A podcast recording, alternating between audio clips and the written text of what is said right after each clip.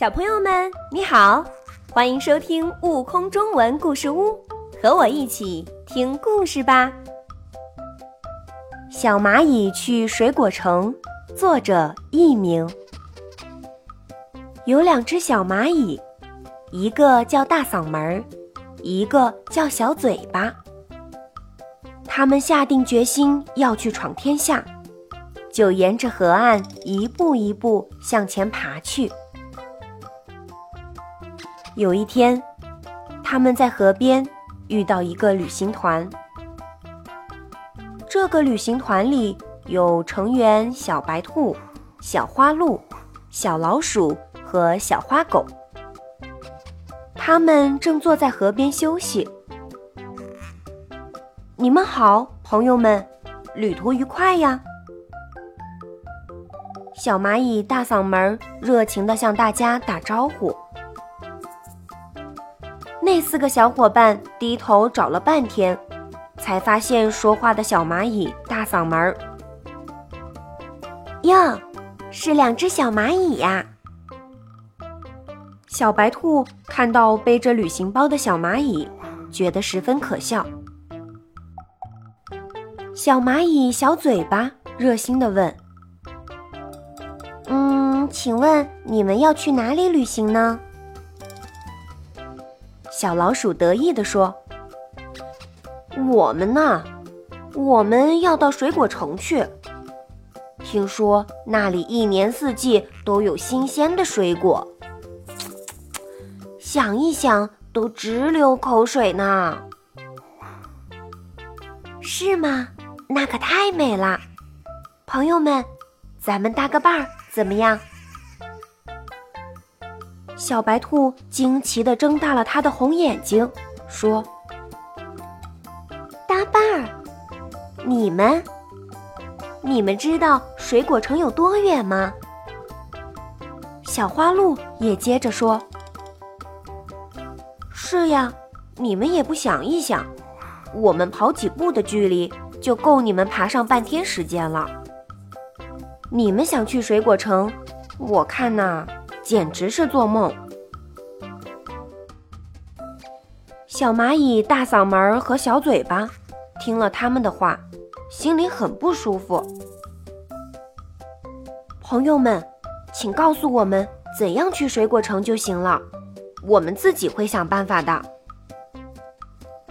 小花狗摇摇尾巴说：“去水果城嘛，要一直沿着这条河走。”走过一座木桥，穿过一片草地，再翻过一道山坡，就到了。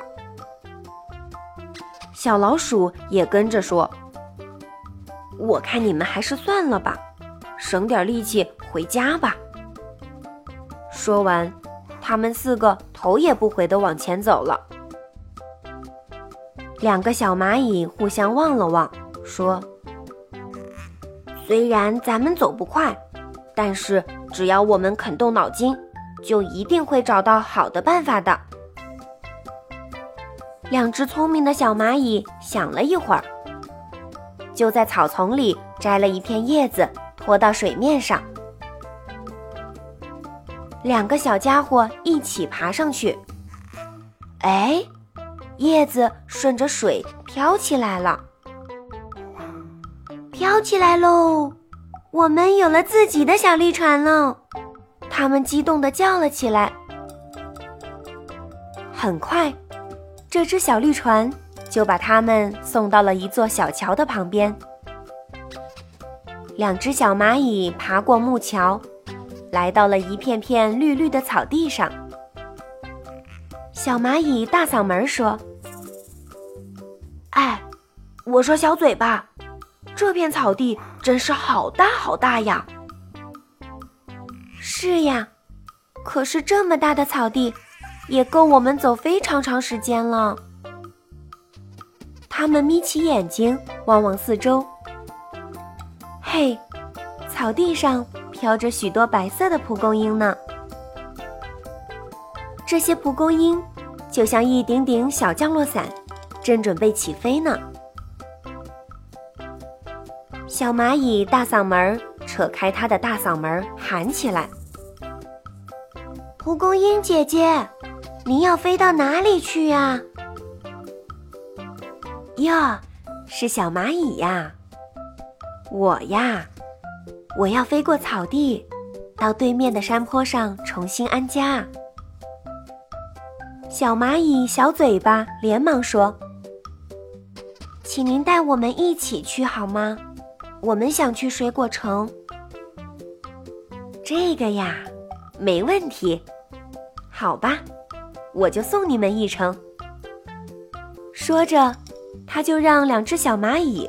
抓住他的白色小降落伞，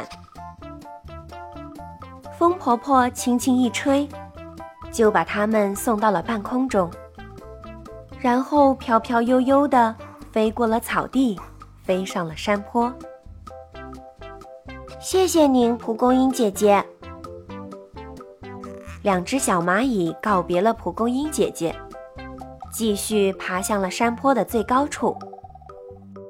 小蚂蚁大嗓门，拿出了望远镜，向山坡下望了望。哎呀，下面就是水果城了。是吗？是吗？让我瞧瞧。小蚂蚁小嘴巴一把抢过望远镜。可不是吗？可是这小山的路该怎么走呢？小嘴巴有点犯愁了。忽然。他看见前面有一颗圆溜溜的红枣，聪明的小嘴巴一撇嘴说：“有办法了。”他用头上的触角碰了碰大嗓门，把他的想法告诉了他。于是，两个小家伙一起跑到那颗红枣的跟前，抱着红枣咬了起来。不一会儿的功夫。红枣的中间就有了一个圆圆的小洞，他们两个钻了进去，然后大声地喊道：“风婆婆，请你吹一口气，让红枣滚下山坡吧。”风婆婆轻轻一吹，红枣滚动起来了，而且还越滚越快，咕噜噜，咕噜噜，红枣滚啊滚啊。一直滚到了水果城的城门前，两只小蚂蚁高高兴兴地进了水果城，他们受到了非常热情的款待。等他们美美的饱餐了一顿之后，小白兔、小老鼠、小花鹿和小花狗他们才赶到水果城。两只小蚂蚁靠着自己的聪明智慧。